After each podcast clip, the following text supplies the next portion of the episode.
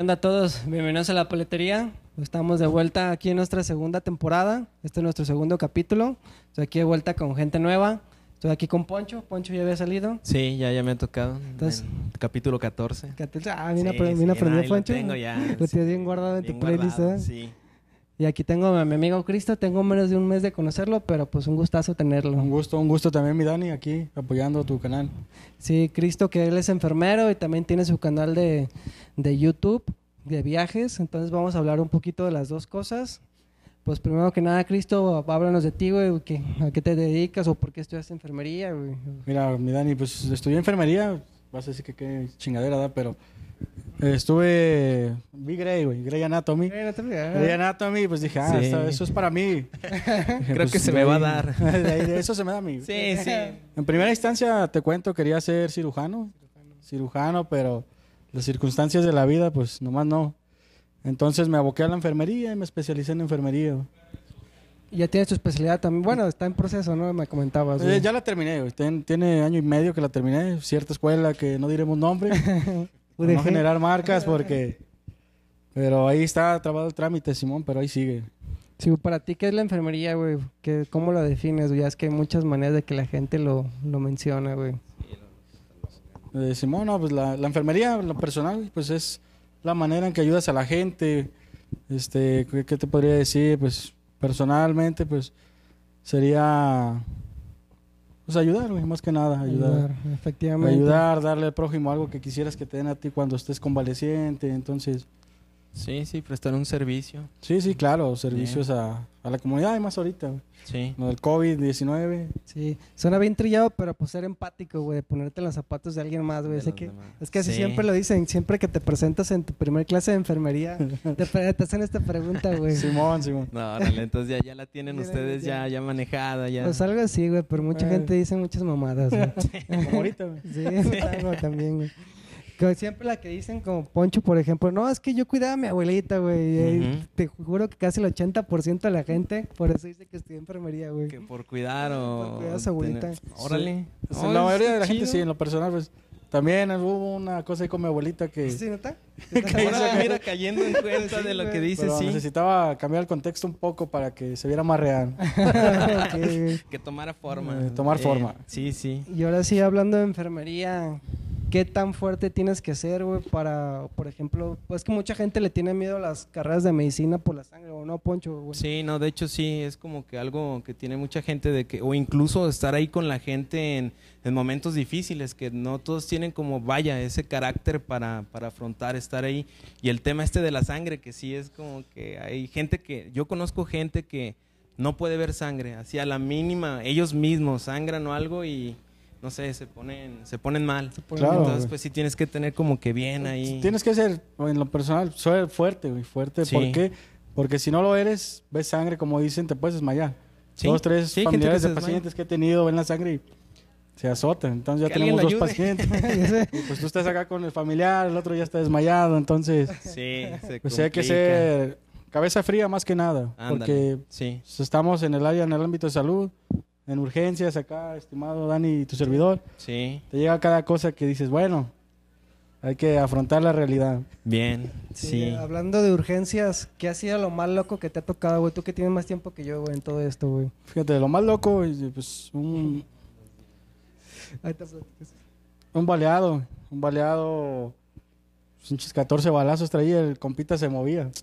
Moviéndose, queriéndose quitar todo lo que le íbamos Pura poniendo. adrenalina que Oye, pero entonces esos balazos pues no fueron en puntos vitales, porque No, para es- tener 14 balazos... Pues fíjate que sí fueron puntos vitales, traía dos en cráneo, Ah, tres caray, en tórax, no, pues, pues, Wolverine. así como de, qué pedo, eh? 50 Cent, ¿o qué, güey? Deja tú de 50 Cent, y Wolverine yo creo. Sí, Wolverine. Deadpool. No, no, no, no se moría. No, no, pero al final terminó Ujú, 6-9, Cayó.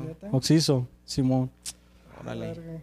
Oye, ahorita que mencionas eso de 6-9, ¿hay claves o una cuestión así Sí, de ah, claro, 6-9 claro. o llegó un 6-7, viene... Hay claves, hay claves dentro del hospital para Órale. referirte a los pacientes, a la familiar, a las enfermeras, a las jefas. Sí.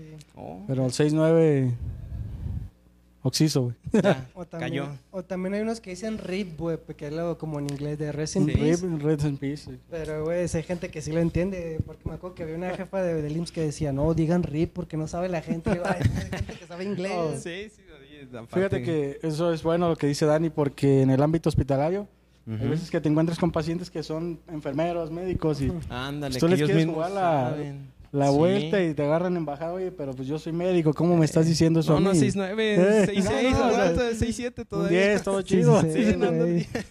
Órale.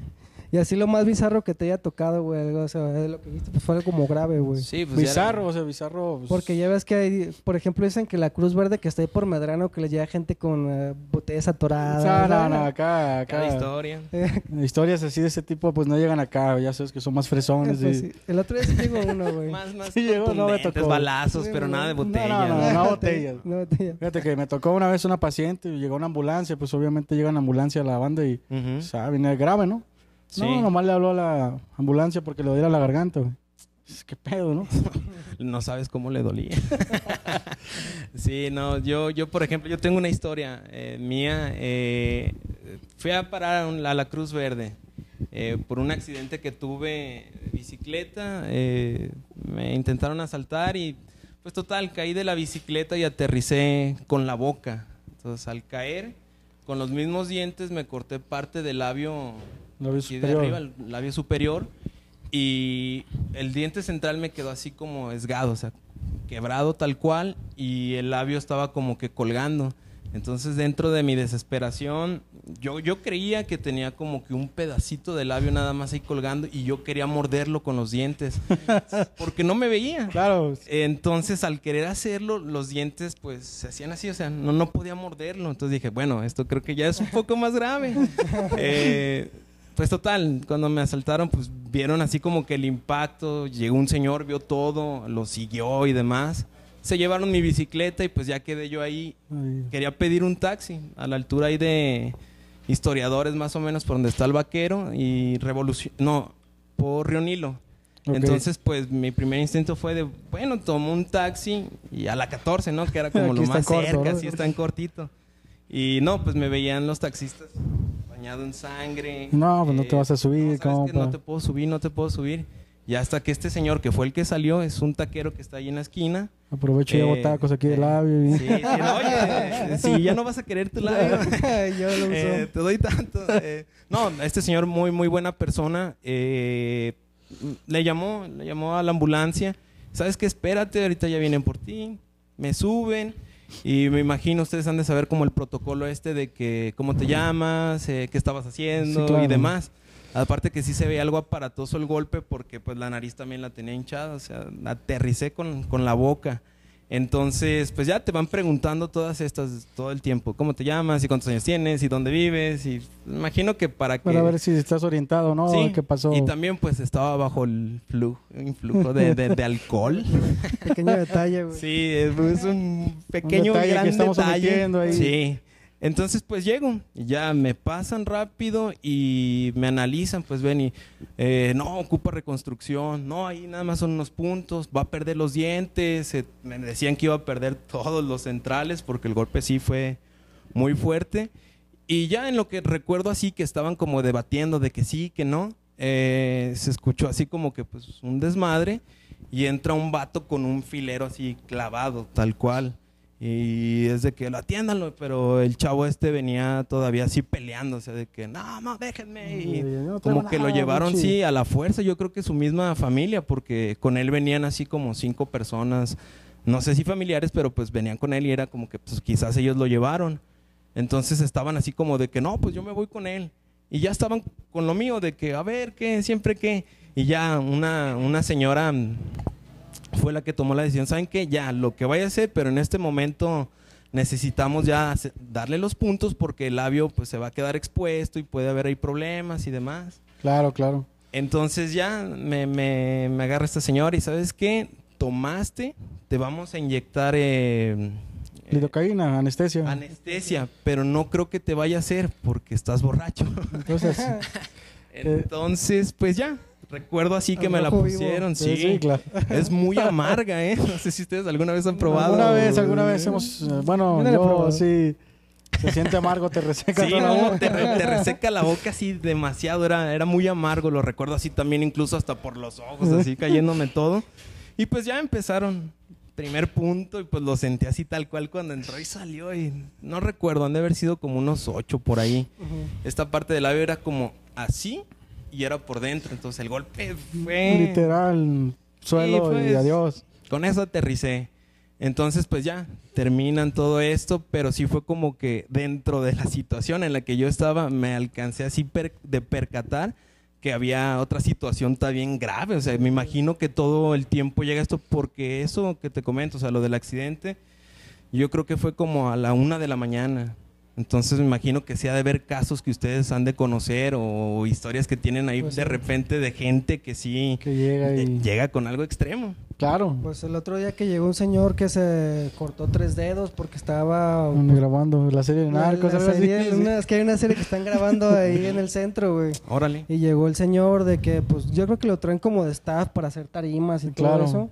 Ujú. Entonces él como a la hora de meter una tabla, dice que lo estaba presionando mucho su jefe. Oh, de que ya, hagan esto rápido. presión, sí. Entonces este güey metió la mano y le agarró tres dedos, nomás la parte superior, pero sí se los cortó por completo y nos las trajeron en un bote. En un botecito con ¿Serio? hielo ahí, cafecito y... Oye, y bueno, yo tengo la duda, pues, porque desconozco este tema, pero por ejemplo, cuando hay esto, que es un corte tal cual, el dedo ahí volando, eh, lo principal que debe hacer uno, por si alguna vez le pasa, eh, ¿qué sería? Hacer, no sé, envolverte claro, algo, hacer presión, no sé, Sí, atrás en evitar el la brazo. Lo, principal es hacer una pequeña amarre en la mano para evitar que siga sangrando. Si tienes el pedazo de dedo, en este caso hay que guardarlo. Lo Sí. guardas en un botecito, lo envuelves si tienes gasas o en algo que, que esté limpio. Sí. y lo metes al hielo. Lo llevas así en tu frasquito. Tu mano, si sigue sangrando, pues hacer presión con tu otro brazo o si hay alguien más contigo que te haga presión. ¿Para qué? Para evitar que haya hemorragia. Órale.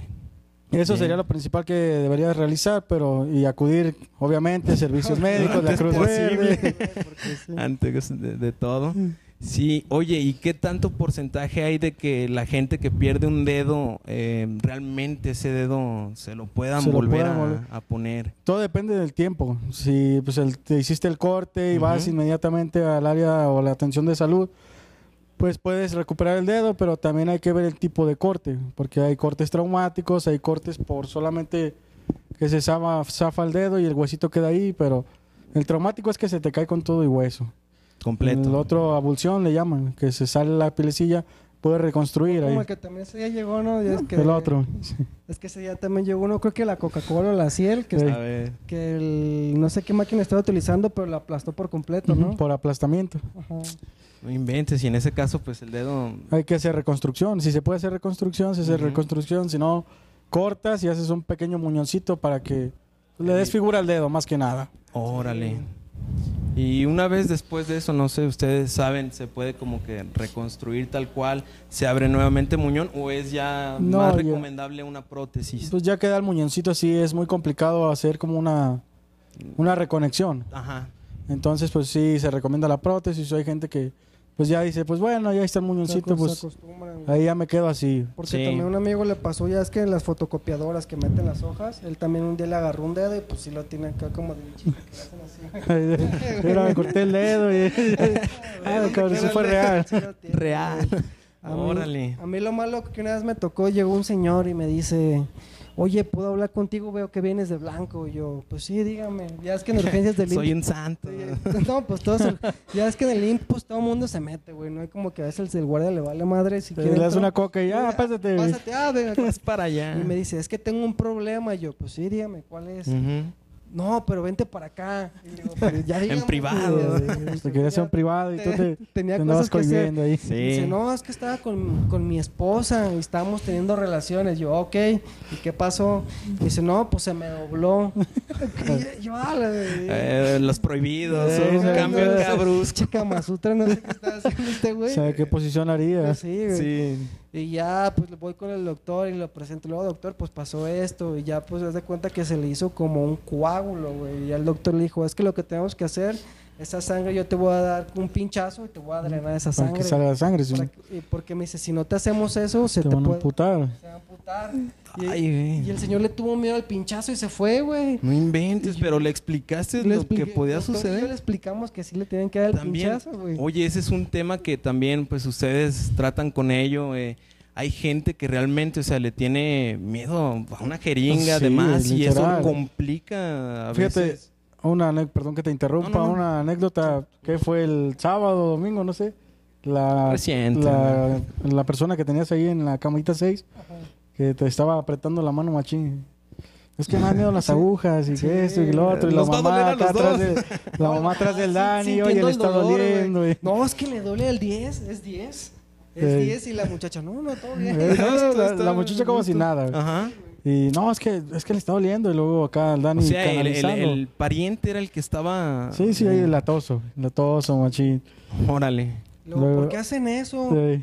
Pero es que las medias, o sea, tenía un problema en la espalda y no, es que no le puedes poner las medias, es que es su espalda. Y la- y la- el familiar, ya mamá, ya mamá, güey, o sea, güey. Pero eso es cuando es, por ejemplo, algo en urgencias. En urgencias, Pues, sí. en general, porque- en todo, yo creo, ¿Sí? güey. Pues sí, es que.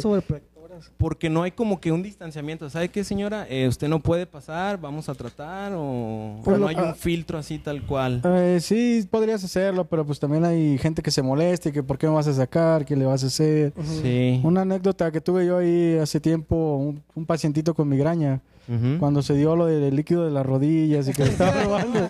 que estaban robando Pues estaba, líquido y toda estaba el señor onda. tapado los ojos. Psicosis. Eh, pues lo canalicé, lo, lo estaba canalizando y el señor eh, dice, oye, ¿qué me estás haciendo? ¿Qué me estás sacando? Che, ya me Eh, cachó. yo, yo, ya- yo vi en Facebook que ustedes hacen eso. No, pues le dije, no, nomás le estoy tomando unas muestras de sangre. Pues total, hasta ahí quedó, ¿no? Pues, yo me regreso a la central de enfermería. De repente viene la esposa. Oye, oye, ¿qué le sacaste a mi ¿Qué le esposo? sacaste? ¿Qué, qué, qué le estabas haciendo? Es que me dijo que le estaba sacando algo. No No, señora, pues nomás le tomamos muestras de sangre por si se ocupaba algo. Y, ah, órale. Dice, bueno, está bien, es que me dijo que algo le sacaron. Y se fue. Yo creo que sí pensó que le, le robó el líquido. eh. Sí, no traía un inventes. piquetillo. algo. Lo que puede ser a lo mejor con una inyección o alguna intervención rápida.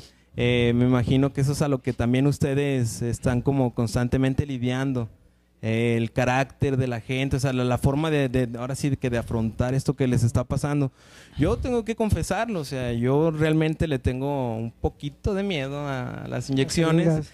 Eh, no miedo, o sea, ya una vez estando ahí sé que lo tengo Pues que ya hacer. estás ahí, ya. Pero, ¿sabes? Eso que me causa como que un poquito ahí de, de algo es, es el previo. Ya sabes, cuando te ponen alcoholito y, y más que nada cuando no veo. O sea, cuando no veo, como que digo, ah, ya no Eres de estoy esos que te gusta estar viendo cuando el piquete Sí, y todo. ah, sáqueme sangre y píquele aquí. Píquele acá, pero acá está bien. Sí, mientras lo vea. Y cuando fue esta, esta situación mía de, de los dientes, pues me dijeron esto de, de la de esto que me iban a poner la, La anestesia, la anestesia que, que me iban a poner pues, era una jeringota, ¿no? Y el líquido pues era, era bastante. Entonces pues ya fue, oye, si eso me va a hacer un paro, si no me va a hacer para usted, dele, o sea, Si ya, no, haga lo que ya, tenga que hacer. Lo que quiero es que no sentir dolor. Sí, y no, y te digo, en las puntadas era así los jalones, pero pues Era lo único que no intervenir nada porque prácticamente, o sea, me... Gracias a eso, tengo el labio... Ahí está el labio. No se nota, o sea, tengo bigote. Yo pensé que el bigote era para es la no se barba, es para disimular. No, eh, sí se fue regenerando porque reciente sí se veía la marca y demás, pero se fue regenerando y ahorita estoy completamente bien de, de labio, que fue también gracias a la rápida intervención de, de esta señora. que- Fue- ¿Sí te afectó, güey? O sea, que no quiero salir a la calle, güey. Eh, pues mira, para empezar, eso fue después de mi posada, cuando trabajaba en Coca-Cola. Ah, no no sí. Eh, fue para diciembre, ya sabes, las fechas, posadas, todo esto, eh, comida, familia, todo esto. Y no podía comer, o sea, no podía masticar nada, puro líquido, puro, puro líquido. Puro Sí, licuadito. popote y demás. Eh, entonces, de recién que sucedió, pues amigos, familiares iban a visitarme y era como de que, oye, ¿qué te pasó? y era contar la historia Pues, nuevamente. pero que- yo, pero- Todo, güey, no sí, Hablando- o sea, ya, ya mejor la resumía. Ah, no, pues me tomaron, me caí, ya se me quebró. y tengo- Sí, porque me, me dolía bastante hablar. Claro. Entonces, pues era así como que esa situación, pero a lo que tú me preguntabas, Coloto, pues sí, sí me afectó algo porque pues los dientes fue, eh, yo creo que como unos tres meses en lo que pude nuevamente como el central empezar a tratarlo, porque el golpe fue tanto que tuve una fractura, tuve una pequeña fractura, entonces como el diente quedó solo por mitad, aún tenía mi raíz buena. Claro. Pero con esta fractura pues no podían como que la- la ahí, primera, sí. exacto. Sí.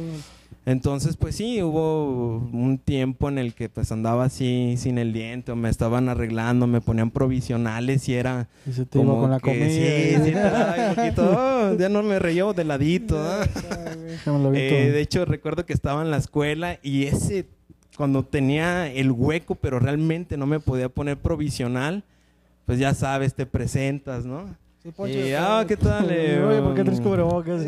Sí, güey, me fui con cubrebocas porque lo necesitaba, porque estaba expuesto ahí los puntos y demás. Entonces recuerdo que ya estaba al frente y pues así con mi cubrebocas y dije, bueno, me lo quité. ¿Saben qué? No tengo un diente. Ni modo, Tuve un accidente, sí, así, mi nombre es Héctor y no me pregunten, ya tengo tantos años. Y sí, o sea, fue de esa manera en que a lo mejor sí me afectaba como un tiempo, pero pues no, ya te vas, te haces a la idea, pues no es más que estético. Claro, Que al final de cuentas, es pues tiene forma de, De repararlo. de reparar. Y sí, así ha sido un tema en el cual pues sigo porque, pues oye, es el central, me gusta comer elote, me gusta morder. Claro, ahora. Una mordida. Sí, güey, me gusta Mordidas de morder. y- Entonces sí, yo creo que como tres veces, o sea, he tenido ahí como que problemas por esto que... Yo desde que me pasó esto me dijeron, el primer dentista, ¿sabes qué? Tú ya no vas a poder volver a morder como antes. Y yo, ¿cómo? Sí, Directo no, pues es el central y tu mordida va a tener que cambiar y demás. Pero es algo con lo que ya, ahorita ya, ya trabajo, ya me estoy acostumbrando, es algo con lo que voy a seguir. Un, un rato, o sea, ya, ya está más fijo, está estable todo, pero pues sí, te cambia un poquillo, pero ya en anímico y eso, pues, nada. Pues Todo poco a bien ya. poco, güey.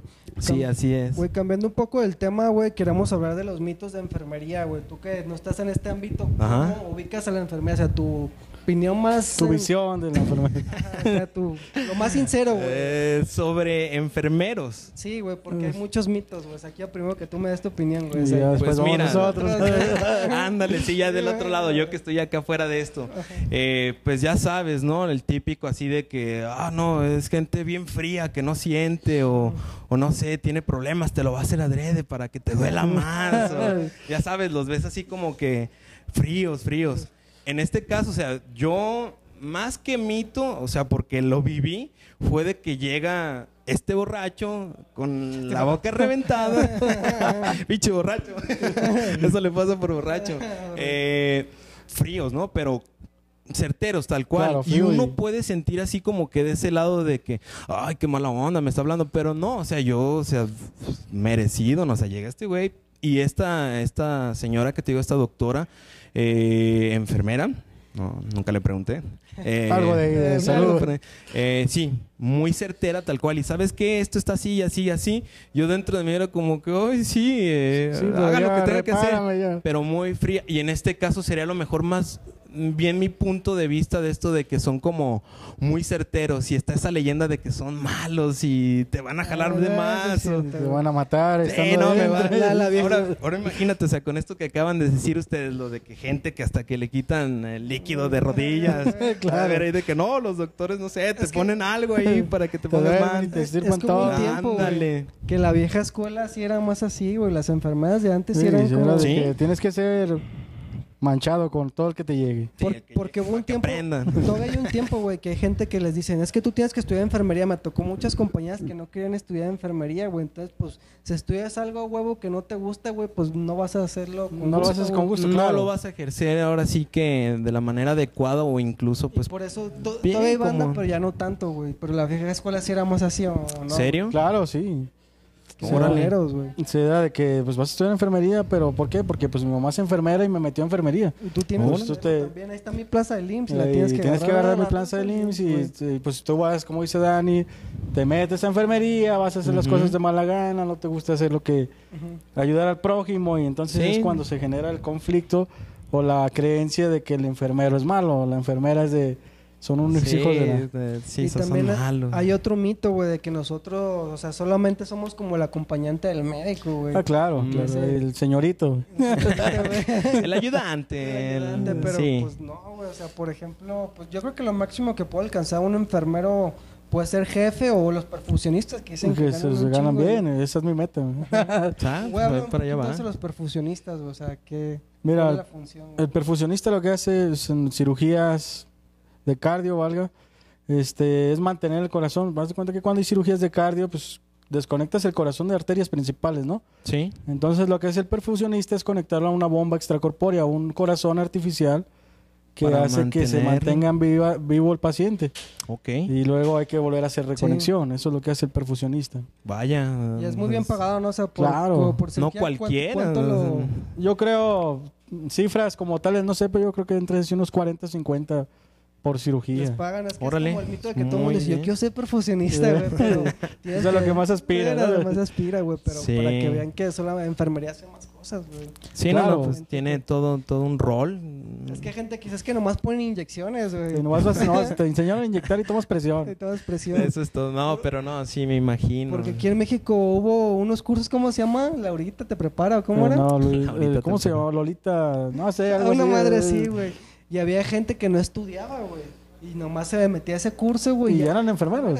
O sea, todas Yo- las yo- yo sé. enfermeras. La mayoría de enfermeras de los hospi- hospitales públicos hicieron ese curso Hace como ¿Serio? 50 años, güey. y se hicieron enfermeras y de ahí, pues ahí se fueron forjando. Oye, ¿y actualmente esto sigue? No, No, ya ahorita No, ya no. todo es por profesional. Profesional, cual. Escuela, cuatro, tres, cuatro años. Oye, y está que- curioso esto, ¿eh? Porque de hecho, o sea, gente que a lo mejor, no sé, vayamos en otro punto, que no tenía las posibilidades de más, Ujú. toman este curso y forjaron carrera o mínimo se establecieron Sí, ahí en ello. Claro. Aprendieron empíricamente, pero aprendieron Empíricamente. cagándola, güey. Exactamente. Ah, Se escucha mal, pero aprendieron así. Sí, güey, tal cual. Sí, güey. Porque a mí un día me dijo una señora que me tocó atender, yo también fui enfermera, pero pues, ¿sabes qué? Ya no ejercí.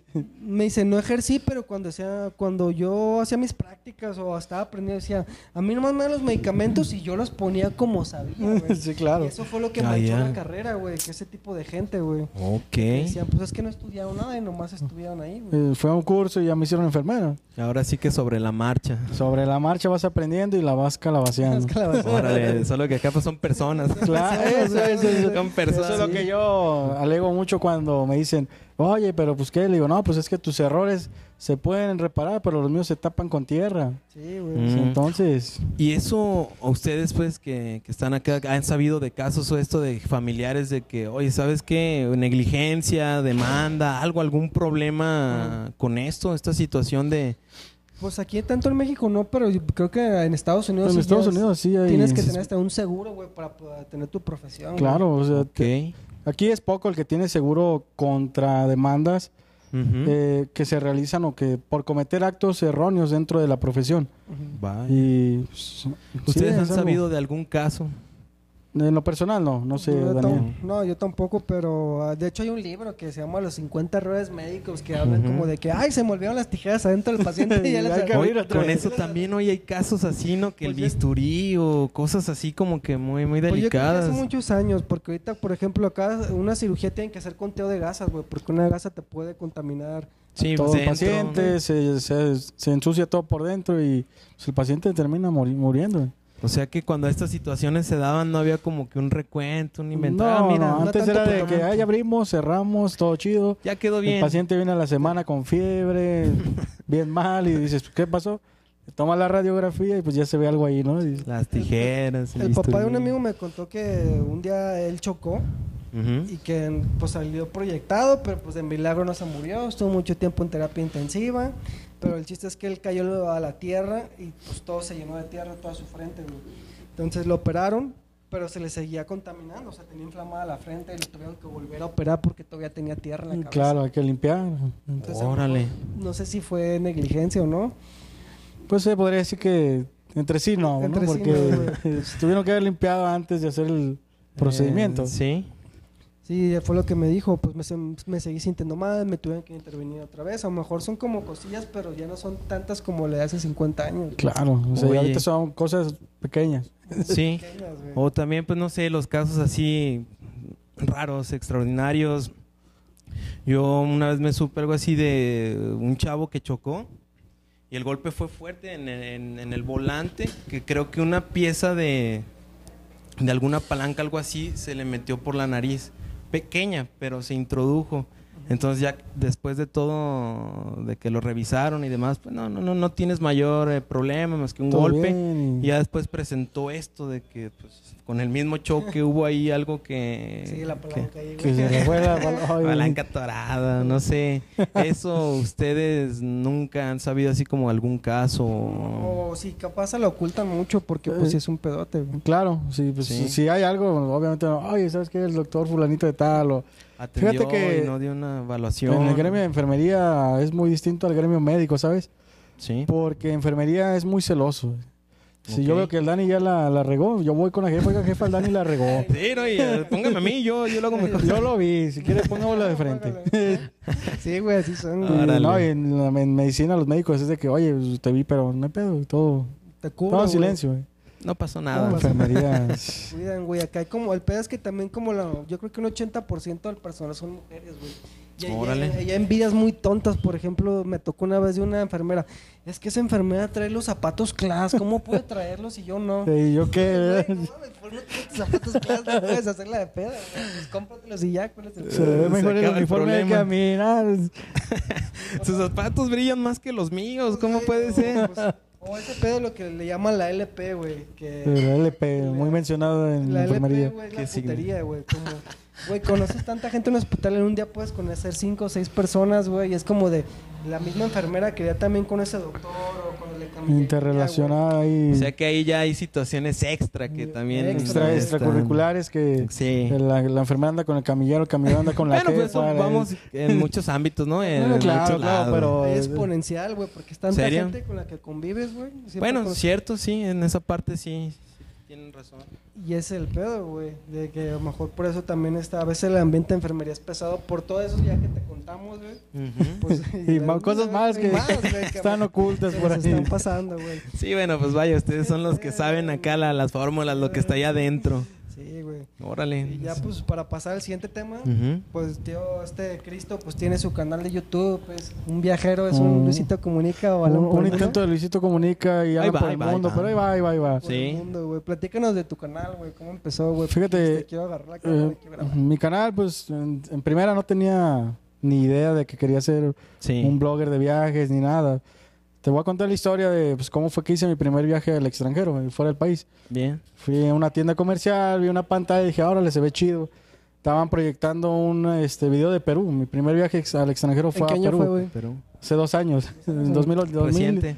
2017 compro la pantalla. Ujú. En 2018 hago el viaje, ¿no? Bien. Entonces yo veo la pantalla y veo que están transmitiendo eso y dije, pues, ¿sabes? Déjame ver dónde es. Había visto la foto de Machu Picchu en la Biblia ahí leyendo. ahí dije, ah, bueno, pues se ve, se, ve, ve chido, chido, ¿no? Se, se ve a gusto. Sí, vamos a ver qué. Entonces, pues decido ir a junto mis lanas, ahorro durante un tiempo, hago mi primer viaje, me fui solo a ese viaje porque pues no hubo oportunidad de que alguien más me acompañara, entonces dije, pues bueno, ya estoy.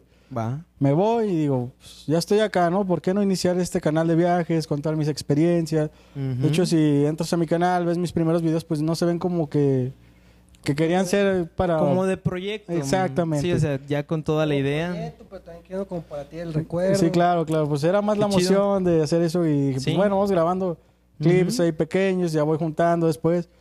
Ya conforme fue avanzando el tiempo, pues empecé a agarrar camaritas, este, un dron, dos, tres cosas más para hacerlo crecer. Es la Sí. idea, hacerlo Sí. crecer un poco más. Hacer dinámica, regalar algo para jalar más suscriptores. Sí. Pero en lo de, en cuanto al canal, pues fue eso, ¿no? De, que quería contar De- experiencias personales, ayudar a la gente. Órale.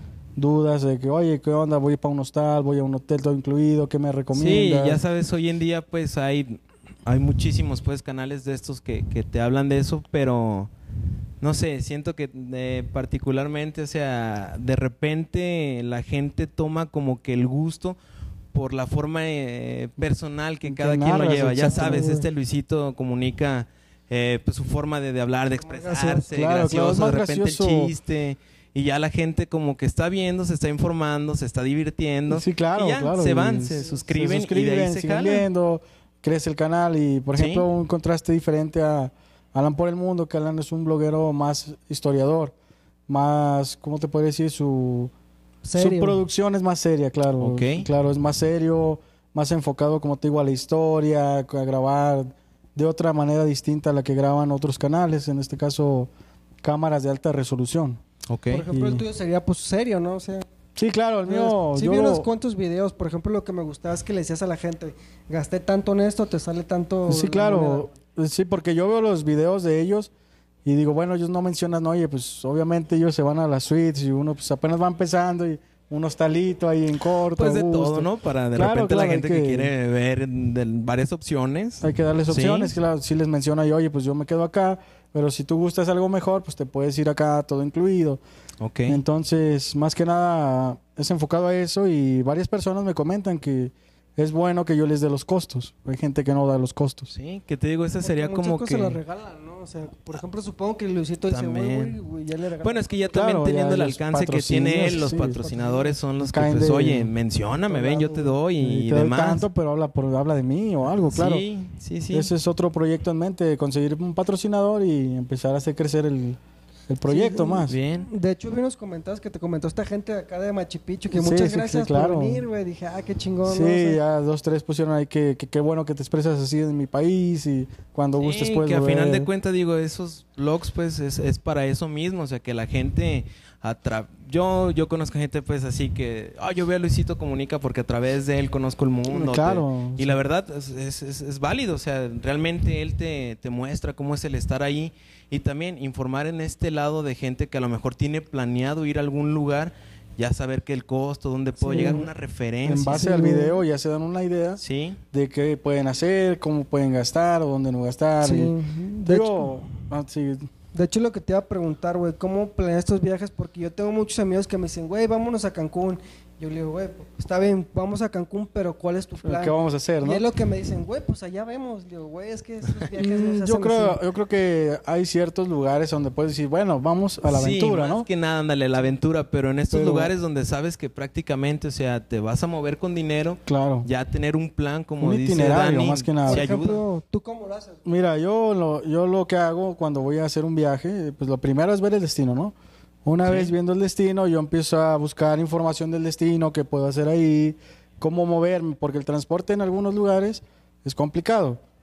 O sea, tú llegas a la ciudad y pues no, no es lo mismo a como tú te mueves, estás acostumbrado a subirte al camioncito y pagar 10 pesos. Entonces, pues no es lo mismo, hay que buscar Sí. cómo moverte, si vas a moverte en, en carro o rentar un carrito, ver dónde lo vas a rentar, qué es lo que te van a pedir. licencia, si es que aplica. Tienes que tener licencia, eso es un dato importante. Sí. El, el hotel, si tú eres este, un blogger o, perdón, un viajero o un turista, ¿no? Porque como turista, pues tú vas a conocer lo que te está vendiendo el país. Sí, así O es. sea, perdón, o en este caso el destino. Y como viajero tú vas a experimentar cosas fuera de lo que te está vendiendo. Sí, pues a tu forma, como se te va acomodando ahora sí. Sí. Se, se te va acomodando y pues ya tú vas decidiendo. Pero ahora sí que como tú dices turista y aparte también los lugares que puedes visitar, el dinero que puedes tener ya apartado para ello y Sí. empezar como que a, A moverte. a, a moverte. Sí, entonces, eh, eso es bueno lo que dices, el dinero, porque siempre debes de contar con una reserva, ¿no? O sea, algo que digas, bueno, se terminó el dinero acá, pero acá traía una reserva para poderme mover. imprevistos, Puede demás. ser que se te Hay caiga el imprevistos, dinero, claro, o digas, imprevistos. quiero comprar tal cosa, o te dicen, o te ofrecen un viaje y dices, ah, pues sí, güey. Supongo que te pasó, ¿no? Sí, claro, o sea, eso por algo guardas, ¿no? Porque Por ya te pasó. Sí, te quedas pues, sin dinero y entonces pues hay que buscar la manera de sacar billetes. Bien. Bueno, volviendo a la planeación, pues primero ver el lugar, ver cómo te vas a mover y cómo vas a llegar al lugar. En este caso, si vas a comprar vuelos o tickets de avión, entonces ver dónde comprarlos, cómo comprarlos, las políticas de las aerolíneas, porque son muy distintas las políticas en cuanto a aerolíneas. O te venden el boleto, tú lo ves y dices, ah, están mil pesos, lo compras y ya vas con tus 20 maletas y, oye, pues nomás te, te dejan llevar una bolsita de mano. Y ¿Sí? dices, "Ay, que- y de las otras son 10 mil pesos. Entonces ya ahí ya te mermó tu Imprevistos. presupuesto. Claro, imprevistos, volvemos a los Sí. imprevistos. Entonces hay que cerciorarse bien de qué te permiten llevar. ¿Cómo qué tips darías para comprar vuelos? Porque muchos dicen, es que si te metes al un martes a las 12 de la noche, güey, lo vas a encontrar más barato. Mm, o sea, Fíjate que eh, eso como tip cierto. ah, es cierto, dentro de lo que cabe, 2, 3 de la mañana de martes o miércoles, encuentras ¿Son vuelos baratos? baratos. Ujú. Pero pues, si estás constantemente viendo, una manera que yo les, les digo personalmente que lo hagan, métanse en modo incógnito. ¿Por qué? Porque cuando tú buscas vuelos este, de manera El normal o convencional, Sí. el algoritmo, como dices, se repite, se repite y entonces las aerolíneas se dan cuenta y dicen, bueno, usted quiere ir ahí, le voy a subir vamos sí, a mostrarle lo, lo Eh, chido. mu- muéstrale lo bueno. Entonces, Sí. métete de manera incógnita, busca tu vuelo. Si no te convence, salte, vuelves a buscar al día siguiente o otro día. Yo, en lo personal, he encontrado vuelos a todos los lugares que he ido muy económicos y buenos. O sea, aerolíneas, se podría decir que no de tanto renombre, pero buenas, ¿no? ¿Con cuánto Bien. tiempo para ir al extranjero crees que sea bueno, o sea, ya tener tu vuelo comprado, güey? ¿Con cuánto tiempo? Mira, yo los compro de tres a cuatro meses antes. Cuatro meses antes. ¿eh? Sí, ¿por qué? Porque, pues, improvistos más adelante, en este caso, antes de iniciar, le comentaba a Dani que la pandemia me suspendió dos, tres viajes a mí. Órale. Entonces, pues, hay que, improvistos, volvemos a lo mismo. Sí, sí, los imprevistos. Entonces, lo, lo mejor, o tre- tres, cuatro meses antes, y ya si quieres ir más lejos, no sé, de Europa, hasta seis meses antes, porque próximos a la proximidad a la fecha de tu vuelo o a tu eh, horario de salida o cuando tú quieres ir, suben la- los vuelos. O sea, Ok. Hay ofertas que lanzan de hoy, de compra hoy y viaja en enero. Ándale. O compra hoy y viaja en marzo y te lo dejo en seis mil pesos. Y ay, Sí. lo aprovechas, lo compras. La agarras Y ahí ya, ya. ya en esos seis meses empiezas a programar todo lo que ya platicamos. Itinerario, todo. Y estar pendiente del correo, porque a mí una vez me pasó un viaje a Los Cabos, que yo compré mi vuelo como tres meses antes y un mes antes... Te cancelan. No, chequé el correo y me cambiaron el horario, güey. Más temprano, güey. Si yo- Eso y si yo no hubiera checado el correo... te vas a tu horario y Sí. pierdes el vuelo. Y en esos casos, eh, ¿qué es lo que En aplica eso ahí? O sea, eh, te- es bueno eso que dice Dani, o sea, hay que checar el correo inclusive ya cuando estás en aeropuerto, Ujú. cerciorarte que sea tu puerta de salida. Porque las aerolíneas, digo, son malas. Pues no- Hacen no- su no- trabajo, hacen su trabajo fríamente. fríamente calculado. Oye, ¿sabes qué? Sobrevendimos el vuelo, cámbiale la puerta para que esto no se suba. No, no, no te creas, no hacen eso. Pero, pero sí, hay que estar al pendiente del correo en este caso, días Sí. antes de tu vuelo. Pues Y checar el portal. en, ajá, checar el portal, o el mismo. Yo te recomiendo. Eh, hay, eh, hay gente que dice que pues, para vuelos internacionales estar tres horas antes. Yo en lo personal voy cuatro horas antes y nacionales dos horas o tres antes.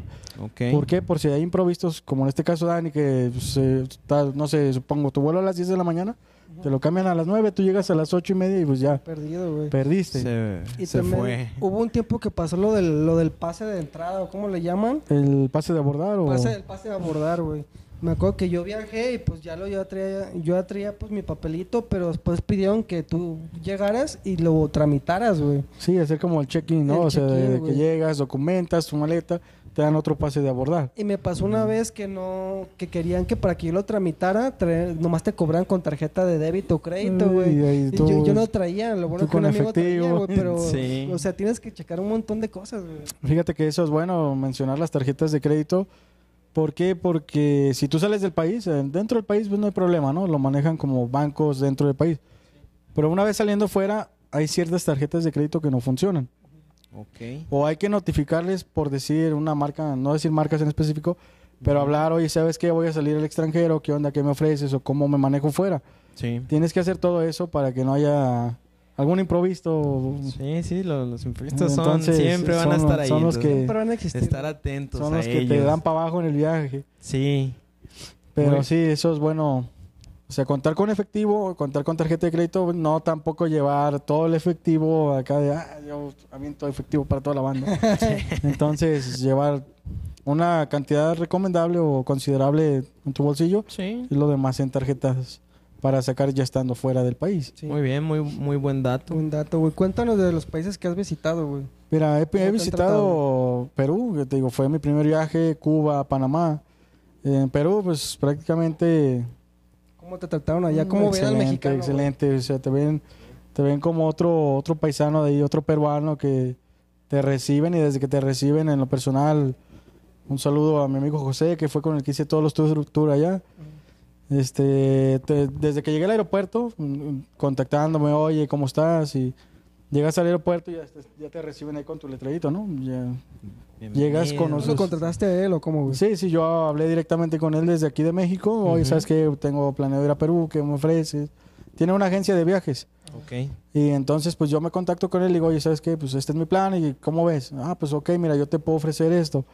Llego yo para Perú, en específico a Cusco, que es donde él resi- reside, hoy está su agencia, que de ahí es donde sales a todos los lugares turísticos, se puede decir que más importantes de, del país y pues, te reciben de una manera...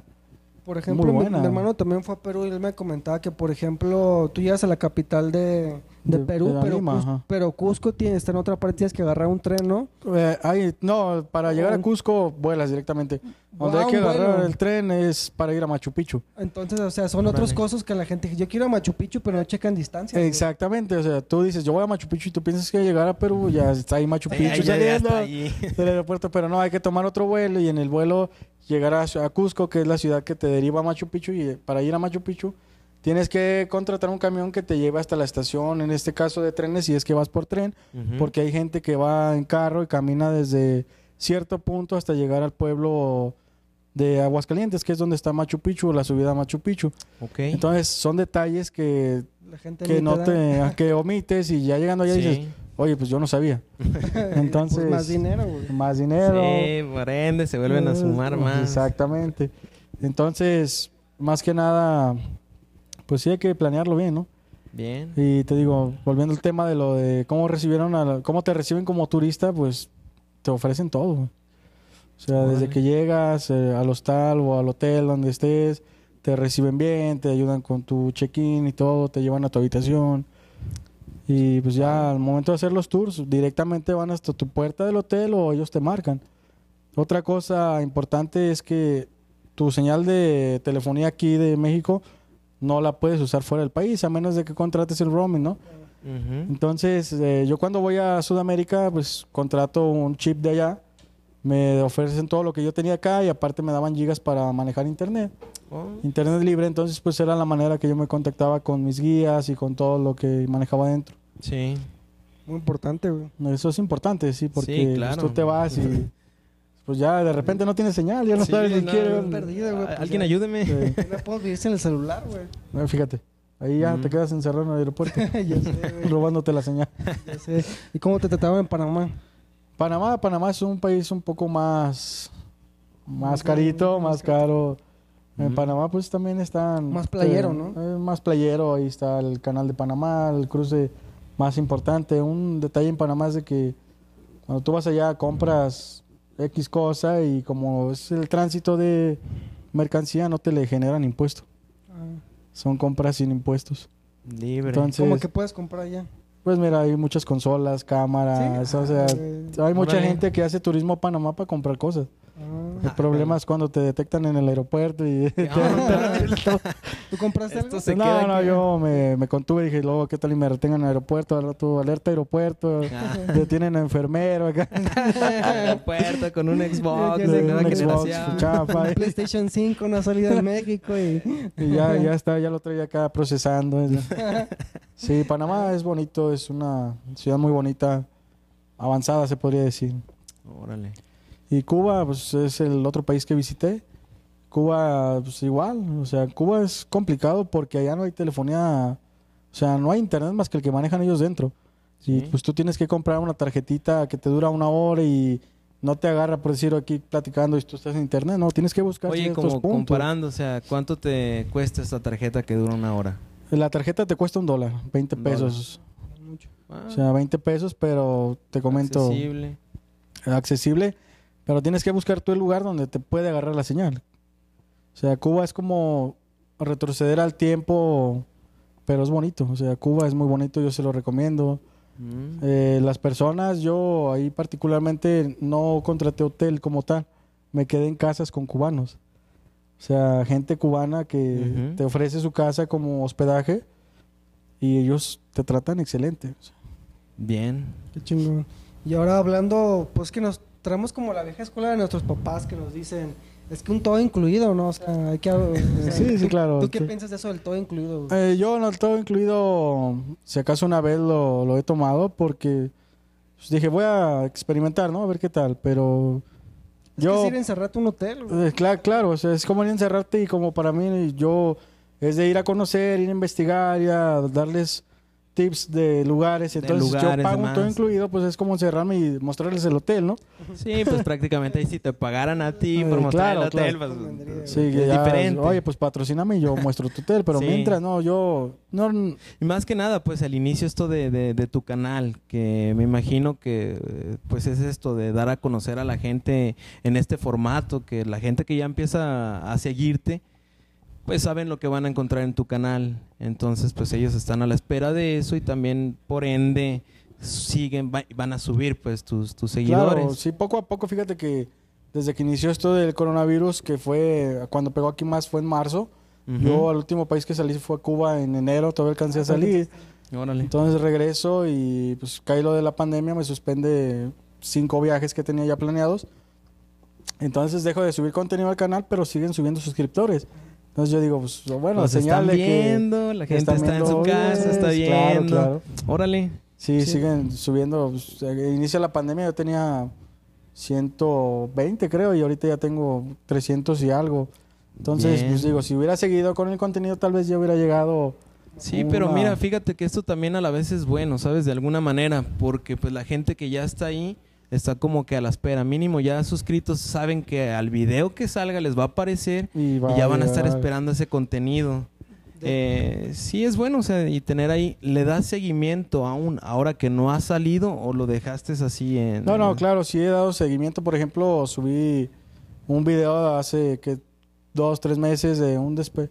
¿Cómo es el retiro del avión desde el hangar hasta cómo despegan o cuánto es la velocidad que agarran para el despegue, la altitud y todo? Órale. Datos curiosos. Ujú. Eh, sí, o sea, datos fuera del canal, pero pues que tengo ahí reservado o guardado. Como para no dejar a la Para en estos a los casos. seguidores, a los seguidores ahí Para sin que- nada, ¿no? pues De, que nada, este güey "Ah, se pues, ya, murió. Sí, ¿Qué- ya. ¿Qué pasó? Y ahí dejó toda... Pero lo que decía así también con nosotros, nosotros empezamos el podcast también antes de la pandemia, güey. Y después nos empezamos a dar cuenta que todo el mundo que son, quiso empezar a hacer podcast. güey. Entonces ahí entró la competencia. Sí, güey, Fíjate que. Eso, es- eso es muy buena pregunta porque pues hay que ver a qué te vas a aventar, ¿no? Porque un ejemplo acá es, yo me avento a los viajes y en esto de los viajes pues ya está Alan por el mundo, Alex Tienda, no sé si lo ubiquen, que también se dedica Yo a ser no. blogger de viajes. Está Luisito Comunica y entonces es como entrar pues a la batalla con los leones, ¿no? O sea, Claro, gente sí. ya, Pesos Pesada. pesados. ya, ya peso de peso quilateado, ¿no? Ya Sí, ya. potentes seguidores. entonces, pues yo digo, pues bueno, me voy a aventurar, vamos a, a ver qué onda. Y ya, pues cada, ahí voy poco a poco, como les comento, consiguiendo suscriptores. Ahora, tú mencionas lo del podcast, pues dicen, no, estoy encerrado en casa, pues hay que hacer algo, ¿no? Sí. Invito amigos y pues, charlamos y es bueno, pues. Sí, sí. Sí, ya para finalizar, ¿cuál es tu próximo viaje que tienes en plan? El próximo viaje en enero, si todo marcha bien, tengo pensado ir a Los Cabos y Cancún. Cancún. ¿Ya los Cancún conoces ya- o Los Cabos y Cancún fui hace tiempo, pero pues estás más fui chico? así como dices, a la aventura. Entonces, pues no conoces gran cosa. Y ya más adelante, pues visitar. Aparte con este formato, pues, que, que traes tú de, Claro, mostrar claro, a la mostrar gente a la y gente demás. y- Que a la vez, pues, lo estás viviendo, pero pues ya de, de cámara para acá. Exacto, es- también Fíjate se- que eso es complicado de grabarte. ¿No tienes eh, alguien ahí que te ayude? ¿Solo eres tú solo? A ver, si llevo acompañante, eh, sí me ayudan a grabar, pero la mayoría de las tomas las realizo yo, así palito selfie o Es algo que ahí. tú, eres lo que, tú sabes lo que quieres. güey. Exacto, o sea, más que nada para dar seguimiento, mostrar lo que yo estoy viendo. Un productor. sí, eh, claro, yo sé, yo produzco, todo. yo edito mis videos, entonces Sí. es algo extra que es medio complicado, ¿no? Porque tienes que buscar música que no tenga chiste, sí, copyright. sí. Entonces, También tienes tu página, ¿no? Como me dijiste que de agencia de viajes, ¿no? tengo, eso es ¿Cuál fue el una, plan, pues? o sea, tengo mi página, pero muestro lo personal, ¿no? Lo que yo voy a hacer. Pero tengo un viaje planeado una, una, una, este, atractivo turístico a la Ciudad de México en diciembre. como primer viaje oficial, pero con gente. O sea, que yo lleve gente a conocer la Ciudad de México. Ok. O sea, ese es otro proyecto que va iniciando ahí en mente. Ya Poco a poco. Súper bien. después darme a conocer, por de- de- decir, conocer gente en México y después empezar patrocinios. Mm. Correcto, entonces, pues con esto finalizamos. Digan di tu canal, güey, para que te encuentre la Sí, gente. Sí, claro, mi canal lo encuentras como Viajando con Yeshua, todas las redes oficiales. Joshua, no, Joshua. Güey, es con Joshua, J, güey. ¿Por qué le fuiste así, güey? Fíjate, esa buena pregunta. No, hace tiempo salió La Pasión de Cristo, no sé si la vieron. Bueno, Hay una parte que uno- Desgraciadamente. la viste cuando ibas a los este, encierros, ¿no? En el templo. Mira lo que le pasó a Jesús por tu Con. Mel Gibson. Eh, Con Mel Gibson, efectivamente. Entonces ahí hay una parte en que uno de los ladrones menciona el nombre de Jesús, pero dice Yeshua, ¿no? Mm. Entonces mi hermano pues lo escucha y desde, desde ahí empezó a decirme Yeshua, Yeshua, Yeshua. Y pues ya mucha gente me conoce así como Yeshua. Entonces pues dije, bueno, pues nombre artístico, ¿no? Sí. Nombre artístico y ahí que quede guardado para la posteridad. Pues igual aquí te ponemos acá tu, tu canal, güey, para que la gente te siga, güey. Claro, Pues, claro, igual. Pues ahí pueden Ahí. enterar si sigues haciendo más viajes, porque mucha gente quiere viajar. Es como claro, la moda, ¿no? O sea, ahorita pues la gente está encerrada y lo primero que van a Pues, buscar antes, es güey. salir. Por ejemplo, yo creo Pues que... no tanto a lo mejor moda, porque la gente todo el tiempo ha salido, pero ahora sí que los canales están como que mostrando este lado de... del Sí, otro sí. lado el turismo y cosas que no se ven o que no te muestran. Sí, Es la idea que venden. Por ejemplo, un amigo me decía, es que mi hermano nomás piensa en viajar y nunca ha viajado. Pero pues esa es la idea que todo el mundo le venden. O sea, de que eh, el exitoso es el que viaja, güey. Claro, ¿no? Fíjate que sí. mucha gente piensa que viajar es porque tienes lana, ¿no? Que avientas varo para todos lados. Sí, sí. Pero pues hay que ahorrar. Sí, es dedicarle ahí para poder... Dedicarle tiempo y ahorros para poder hacer lo que quieres, claro. Así es. Entonces, pues vayan, sí, va- vamos al siguiente tema. Aquí, Cristo, pues me platicaba un poquito de, Hola, hola. pues de, de su barrio, de que hubo su tiempo, Hola. que tuvo su tiempo acá medio tumbadillo. Su clica. Su clica Sí, y- su clica, güey. Entonces aquí también tenemos una invitada que también viene a hablarnos de su clica. ¿Gustas Pues- presentarte? Hola, yo soy Carolina Rubalcaba y pues soy comunicóloga. Eh, pues hago un programa de entrevistas que se llama Nahual Estudio y también es- hago un podcast Ahí va a aparecer. que se llama The, The, The End Channel y es de noticias de hip hop. O sea, estoy algo ahí metida en ese Por si rollo. se, ha conocido porque una vez aquí también, ¿verdad? Sí, Entonces, de pues, hecho, este también es alguna parte de nuestro set, ¿no? sí, Como- Sí, es un- somos como hermanos, medios hermanos. sí. entonces, Siempre estoy aquí viendo cuando están haciendo sus, sus videos. Siempre estoy detrás. así Muy es. bien, muy bien. Entonces, pues aquí pues es la idea de platicar pues del barrio. O sea, por ejemplo, a mí me sorprendió un poco que me dijeras que tú eras de la barra, güey. eres- la barra de Atlas, claro. Fíjate que es algo, un tema. pues, Tú, tú, tú me ves en el, en el hospital y dices, este compa Es que, no güey, barrista". eres muy bueno como enfermero. Yo no te imaginaba como un porrista, güey. No, no, Exacto. sí, hubo un tiempo en que también. un tiempo negro lo podríamos llamar. Tiempos Sí. oscuros. Que anduve siguiendo al poderosísimo Atlas.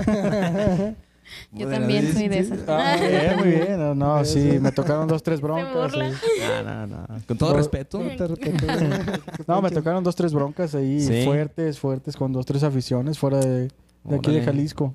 Pues, Mm. pues platiqué la vez que te apuñalaron, que me dijiste que No, te no, fue- una, una navajaza Una acá. navaja. Es una bronca Sí. contra los de Tigres. que- Allá en Monterrey. ¿o No, qué? esa fue acá, ¿no? Allá nos tragaban.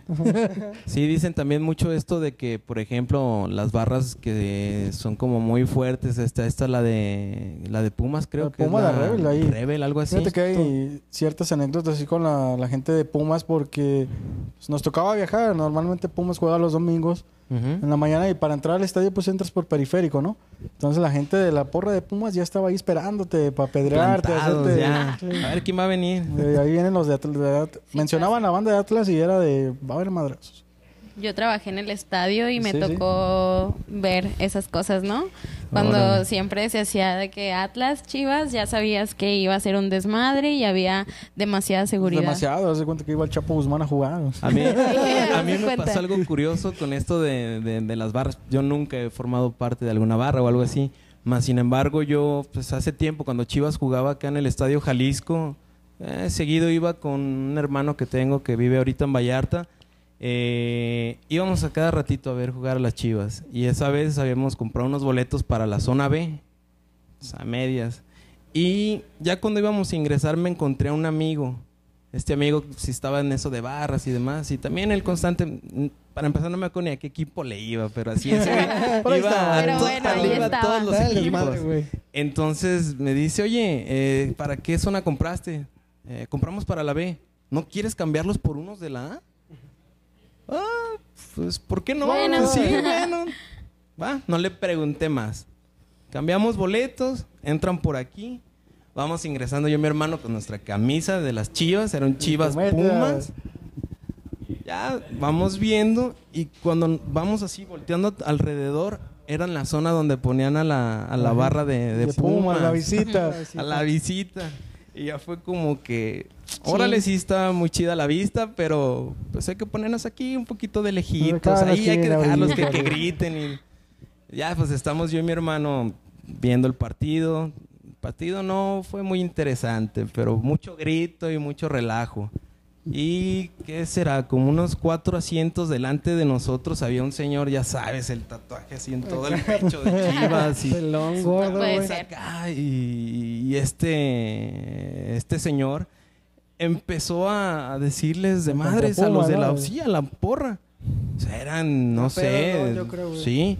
Y les decía, les decía, les decía hasta que unos chavos de la misma porra que iban al baño pasaron por ahí y este compa así gritándoles así de que nada, regresense al DF y la madre. Pues eh, yo creo que eran como unos 20 los que, los que se le dejaron ir. Putearon. Sí, lo, lo Sí, putearon sí, claro. gacho. Yo creo que lo mejor fue que pues llegó la policía y así como que queriendo... Quítaselo. así. Y yo y mi hermano así como que, bueno, pues en el fondo se lo merecía. Si no el Fíjate ambiente, que- pues, de Sí, es que, o sea, Ahorita, ellos sí. vienen y están en su ambiente, demás. O sea, yo te, te- te digo, o sea, he escuchado esto de, de la fama que de repente les dan a las barras y esto que la de Pumas es eh. muy fuerte. Pero yo prácticamente en todo lo que estuve ahí, eh, pues, ellos se dedicaron a cantar y estaban ahí en el partido metidos Fíjate. en lo suyo.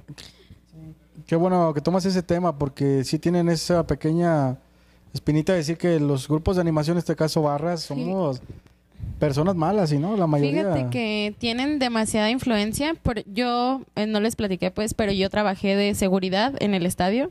Entonces, pues, me tocó como todo este show, ¿no? Y, por ejemplo, me tocó una vez que yo estaba, porque siempre teníamos que estar como de frente, ¿no? Viendo todo el show, a ver qué, qué hacían. Sí. Y pues unos tipos empezaron a aventar este vasos y chela y estas Clásico. cosas a, a las personas de enfrente, ¿no? La disquechela. Y, ajá, bueno, caliente. pero no nada más, o sea, empezaron a aventar muchas cosas, pues, y la verdad fue que eh, empezamos a accionar y dijimos, ¿qué onda con esas personas que están aventando cosas? Y resulta que no les pudimos hacer nada porque eran los dueños de las barras, ¿sabes? Entonces sí fue como de, wow, o sea, ¿qué onda, no? O sea, el Claro, otro lado, ¿no? O sea, Ajá, exacto, no sabes. ya siendo dueño de la barra, tú eres el que Pues sí, el que dirige, más que nada. No, más como dueño, o sea, es como la gente que inicia todo el proyecto, ¿no? Por ejemplo, la barra de Atlas, pues ya 22 años de fundación. Sí. La gente, pues a la antigua se le conoce como la vieja guardia. Pues toda esa gente, y ahorita yo voy al estadio, a veces yo ya no voy a la zona de barra, ya pues, más familiar, ¿no? Acá a los costados. Pero igual los conoces. Claro, ¿no? pues te los topas Obviamente. a todos dentro del ámbito y dices, ah, pues ya ahora por acá. Sí. Hay cierto punto que debes decir, ya hasta aquí. ¿Por qué? Exacto. Porque Porque todo mal, ¿no? acabas mal, acabas mal y Sí. generas muchos enemigos que no tienes que generar, ¿no?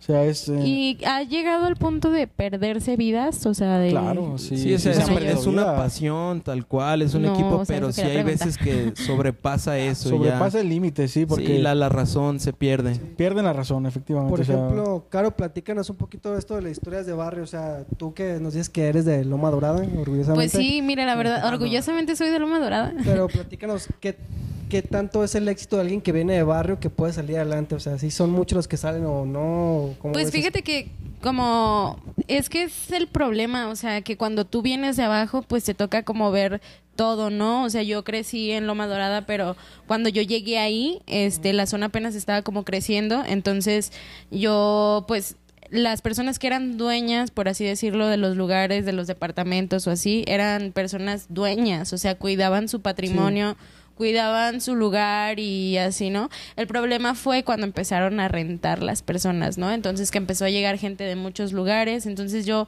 te lo juro que yo ya no conozco, o sea, son pocas las personas que siguen viviendo ahí desde que yo pues tengo 20 años viviendo ahí.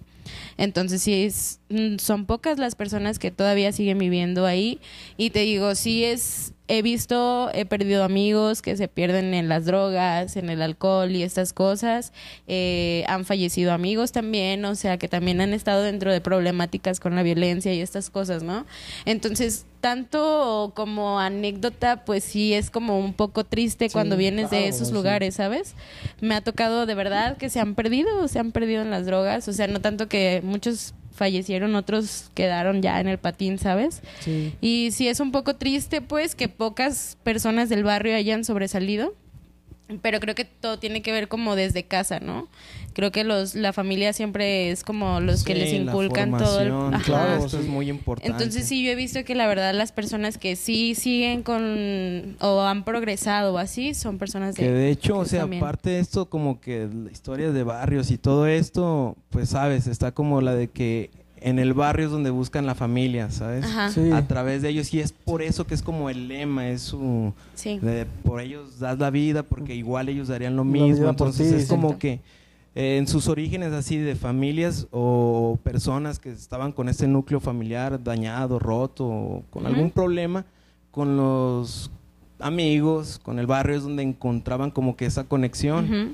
Eh, yo pues no estoy así como que muy al tanto de ello, pero recuerdo, o sea, a- en actualidad eh, tengo mucho tiempo de no ver un lugar, ¿sabes? Así como un barrio, o sea, que vayas caminando y, ah, mira, ahí está tal barrio. Sí. Eh, No, tengo yo mucho sí. tiempo que no me toca, pero yo recuerdo, no sé, hace unos, que serán como 15 años más o menos, por ahí, eh, de que sí, o sea, ibas caminando y pasabas por ciertas calles y, ay, Y aquí está tal miedo. barrio, Ajá, exacto. Sí. Ay, caray.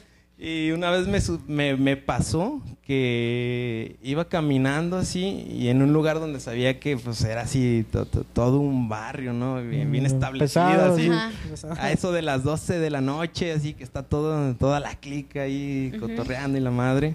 Y voy pasando y bueno, pues ya me metí, pues camino así, chiflo y qué pasa. Y ya sabes, ¿no? Vienen así los cuatro o cinco monos y, hey, carnal, saca para la cagua y qué onda. Y, Traes un "Ah, fume. Simón, ¿verdad? Sí, para la Fíjate cagua. que güey, wow. al res- bueno, ahorita sí continúa, ahorita te digo. Eh, bueno, así ya para terminar, tú sacas la cagua y demás. Sí. Y recuerdo que un primo se juntaba ahí. Entonces llega mi primo, no, es mi primo. Ah, no, todo bien. Y te empiezan a saludar. Ah, sí, sí, sí, no, pero pues igual, acá la cago. Ah, Simón, Fíjate chido. que eso- Pero te digo, yo, yo tengo al menos mucho tiempo, o sea, que no veo esto porque antes sí me tocaba, o sea, de que sabía que en algún lugar había cierto barrio. Respeto, y, este, ¿no? ajá. Y tenían esto, o sea, como de conflictos, eh, eh, no sé, pues fulanito de tal se metió con tal, o esto es nuestro territorio, Sí, el o vaya terreno, como el de las tierra, chavas estas. Oye, no no venir a tiene meterte nada que hacer aquí. Eh, sí, o sea, es como de que este respaldo y pues eh, yo sabía, por ejemplo, de que si se juntaban como en una esquina, pues estaban ahí en la esquina como que pues haciendo guardia o de repente como que esto en su zona. Digo, yo desconozco del tema en sí porque pues nunca fui parte de una o algo, pero sí en alrededores de, de cuando estaba más chico, pues sí, sí llegué a ver como que esto.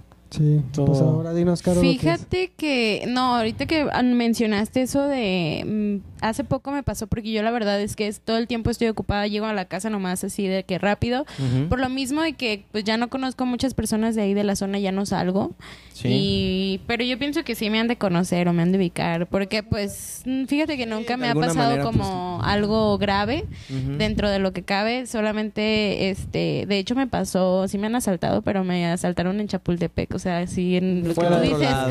ajá, nada que ver. Y, pero sí, o sea, tenía mucho que, que no transito por ahí. Y me tocó una situación muy triste, que yo iba caminando y, y traía un cigarro y pues iba normal. Y un niño me dice, oye, ¿me das? Pero te lo juro, era un niño de unos 12 años, así, 11 o no sé, un niño. Chico. Y yo volteé y le dije así, no, pues no mames, o sea, no. Y me dice, ¿qué tiene? Tengo 15 años, pero el pinche mocoso morrito. yo así de, no mames, güey. Pero, o sea, sí, también son cosas de barrio, pues, que se ven, ¿no? ¿Y tú, Bueno, Cristo, cómo, que, cómo lo viste? volviendo al tema del, del respeto entre barrios, pues yo crecí, pues mis primos eran barrio pesado, o sea, ellos manejaban la clica y Sí, sí. manejaban a toda la banda. El crucito. Eh, el casi, casi, casi, así, o sea, todos salíamos Sí, ahí sí. fuera de la casa de mis abuelitos, pues ya está toda la banda y dices, ah, cabrón, aquí iban a matar, ¿no? Pues yo, 10, Sí. 11 años. Y pues con en base a eso, pues yo fui creciendo con respeto de las demás personas. O sea, ah, tú eres primo de los, los chinos, los chinos de la esquina, así les Ah, decía. sí, sí, los chinos. no, pues sí, son mis primos y... Contra los lacios. No, no, y, o sea, deja tú de eso. Entrabas a la secundaria y, ah, oye, tú, tus primos, los chinos, y te respetaban y tú formabas sí, tu misma... había un, un respeto, te digo, misma- en esto. Claro, formabas tu mismo, tu misma gente dentro de la secundaria. O sea, a mí me veías y yo traía 10 gentes atrás. Y dices, ahora, órale, y, ¿no? y Pues más chido, que nada, pues chido. por esto de que había esto de- del respaldo y la herm- hermandad, o sea, de que pertenecías a un barrio y esto, y pues ya la gente que te conocía, porque a final de cuentas, pues sabes, siempre ha habido este, ha habido este problema pues de delincuencia, demás, entonces de cierta manera era como darse una protección, estás ahí, Exacto. ya te conocen, Claro. o en este caso que tú mencionas, que vives allá, eh, pues la gente te ubica, o sea, ah, pues Pues yo creo que todos Es los aquí barrios, de del ¿no? bar, sí. Sí, "Ah, güey, San este es de aquí. Rafael". eh, Simón, ándale. es lo que hace y así, ¿no? sí. Fíjate No se meten que tuve una contigo. anécdota así como cuenta ella de que pues, vuelves al barrio, o sea, o te regresas a visitar dos, tres gente. Ujú. Pues me iban siguiendo dos motos y dije, ah, estos compas me quieren tumbar. Me van Y a ya, preguntar eh, algo. de repente, pues yo, yo bajo el paso, bajo el ritmo porque pues yo los ubicaba, los sabía quién era.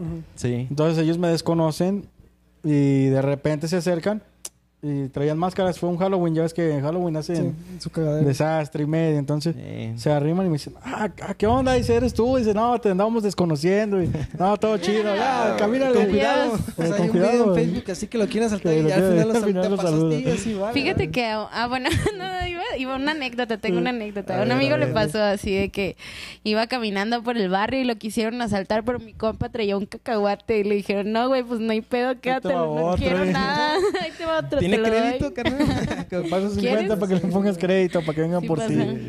No, a un compa le pasó lo contrario, traía su cacahuate, lo acaban de asaltar hace 15 días y le pegaron un vergazo. Morro, cómprate algo bien y pum, lo reventaron. La neta, pues, Fíjate. esa, es la, esa es la contraparte. A mí me pasó una historia así, pero está medio, medio rara. Yo venía de aquí de, de San Pedro, de Tlaquepaque. eh, pues eran como unas dos, las 12 de la noche, algo así. No recuerdo. Es que antes se acostumbraba más como que dices, déjame, voy caminando, ¿no? Como Sí, que no, se aparte, afecta, bueno, ni pedo, no pasa o sea, nada. vivo cerca. eh, de repente si tomar un taxi a veces era hasta como más Como gastar más, problema. ¿no? Eh. Aparte de gastar también de que pues estaban Yo no así o tenías ahí que estarlos bar, buscando y Hombre, todo eso. ni de pedo. Sí. Entonces, pues bueno, me regreso caminando. Pero pues también, entonces te estoy hablando que fue hace como unos tres años, cuatro, por ahí. Eh, y era la parte así como de que, bueno, de, de San Pedro, ya una vez llego a Revolución, ya estoy del otro lado. Ya aquí ya conozco, Sí. ya me conocen, no, no sé. Y iba con mi teléfono. No recuerdo, mensajeando. No, No, de hecho, Aquí por San Pedro. ¿eh? Yo soy. No, Yo soy de esa. moda.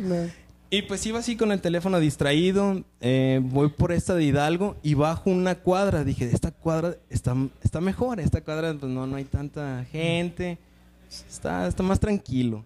Y ya paso esta cuadra y en la siguiente, justo al llegar a la esquina, sale un chavo, bueno, yo le calculo que era como de mi edad, quizás un poquito más grande, no sé, nunca le vi bien la cara. Sale ya como que encarrerado y me arrebata el Directo teléfono. Ah, previamente pues yo venía de San Pedro. Otra vez gato. Tan a gusto, venía Pilteado. Unos tranquilo. alcoholes. a unos tequilas coquetos. y pues ya, o sea, yo venía en lo mío, este chavo me arrebata el teléfono. Te digo, ya de por sí él venía encarrerado. Aparte venía en chore, así, parecía como hasta deportista, Deportista, ¿eh? aquí soy, ahí Sí. un teléfono nuevo. Dije, ah, no sé, lo ocupaba, eh, carnal, mi teléfono. Justo antes de llegar a la esquina, escuché, así, alcancé a escuchar. Bueno, porque me lo arrebaté y dije, ya, no lo voy a seguir, eh, estoy cansado, ya iba Sí. a llegar a mi casa. Ah, no. Y justo antes de llegar a la esquina, escucho que el chavo se ríe. Así como que le ha de haber dado risa de, no, sí, este, se lo tumbé bien chido. Y pues, dije, bueno, lo voy a intentar, a ver si lo alcanzo. Y ya, me voy atrás de él. Llegó un punto en el que pues no veía así como entre cruces de, de las calles, él ya estaba en la siguiente, pero alcanzaba a ver así dónde se metía. Entonces, no sé, pues la adrenalina, los tequilas. Ya en la siguiente cuadra mm, lo tengo pues, como a dos metros, pero se veía ya cansado. Y yo venía así como, pues, Fresco. fresco. Ujú. Y justo ahí en la avenida de Revolución, en el camellón. Acá lo tacleo. Lo tumbo al vato. Él todavía tenía el teléfono en la mano. Ajá. Entonces, así yo todavía de que, ah, pues dame mi teléfono. Eh, de- o sea, no pensé, dije, si tiene un filero o algo. claro, O sea, yo dije, no, güey, así. No puede ser. Entonces acá estoy forcejeando el teléfono con el vato y el güey así pues me empieza como que a tirar putazos y pues pues lo puteo, así estaba arriba de él, le estoy poniendo acá una putiza para que aprendiera, o sea, no por manchado. claro, claro. Eh, y en eso empiezo a sentir así patadas, putazos por todos Te lados. todo el Dije, la madre, estoy en su barrio, de aquí es donde se junta No. acá. Y, y ya entre así que me están puteando, de repente escucho un güey que dice, eh, pinche vato manchado acá, lo estás tumbando acá, ¿por qué lo tumbas? Y, y yo aliento Yo- acá con los El tumbado salió putazos. tumbador. le digo, carnal, él, él fue el que me tumbó. En la, en la, en la pantalla, o sea, del teléfono de fondo, tenía una foto mía con mi sobrina. Entonces, prendo el teléfono, la ven y fue como que, ay, güey, perdón. Pues vamos a Chale, y entre los dos, ¿no? Empiezan a chacalear, güey. Le empiezan a pegar al vato y uno, uno de ellos me dice, güey, graba. Y yo, graba madre. Ya me puteaste, Cámara, güey, no se pasaron de lanza, Ya me pero traigo mi teléfono, adiós. Sí, ya cruzo y ahí vuelvo otra vez con mi teléfono, el pantalón roto. Pero dije, bueno, Con tu teléfono. con el teléfono. teléfono. Espero que haya aprendido una lección ese día. Esperemos, esperemos. que- Esperemos. Ya que para, sí. platícanos, güey, ¿por qué te cuchillaron o por qué te caen? Fíjate que fue una bronca acá en el contra Tigres.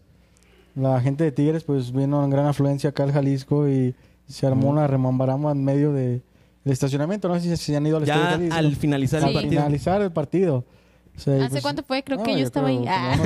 Unos, unos 10 Ah, años, yo creo. ahí. En la plena juventud cuando te vale gorro todo, ¿no? O sea, Sí. que piensas que el mundo te debe a ti. Entonces, Sí. pues saca el compita, el, este, yo me alcanzo a sacar y pues nomás me dio un tajarrón. Chin. Y ahí estaba marcado. ¿Y tuviste No se los que muestro, no se los muestro por censura, pero... ¿Tuviste que ir al hospital o...? Que lo muestre, que Nada, lo muestre. un raspón, nada más se veía ahí como una raspón. Hubo otra bronca allá en Querétaro, muy mencionada, no sé si la vieron, eh, casi nos matan allá. Sí, hay diario, güey. Sí, ¿Hace pero- cuánto tiempo aproximadamente? Esa bronca, ¿qué te estaré hablando? Como 2006. No, más de nada, como ¿No fue 2007, cuando fue el 2008. descenso, no? No. No, esa fue otra bronca, o sea, de- derivaba descenso, regresaron, güey. regresé a Querétaro y pues era...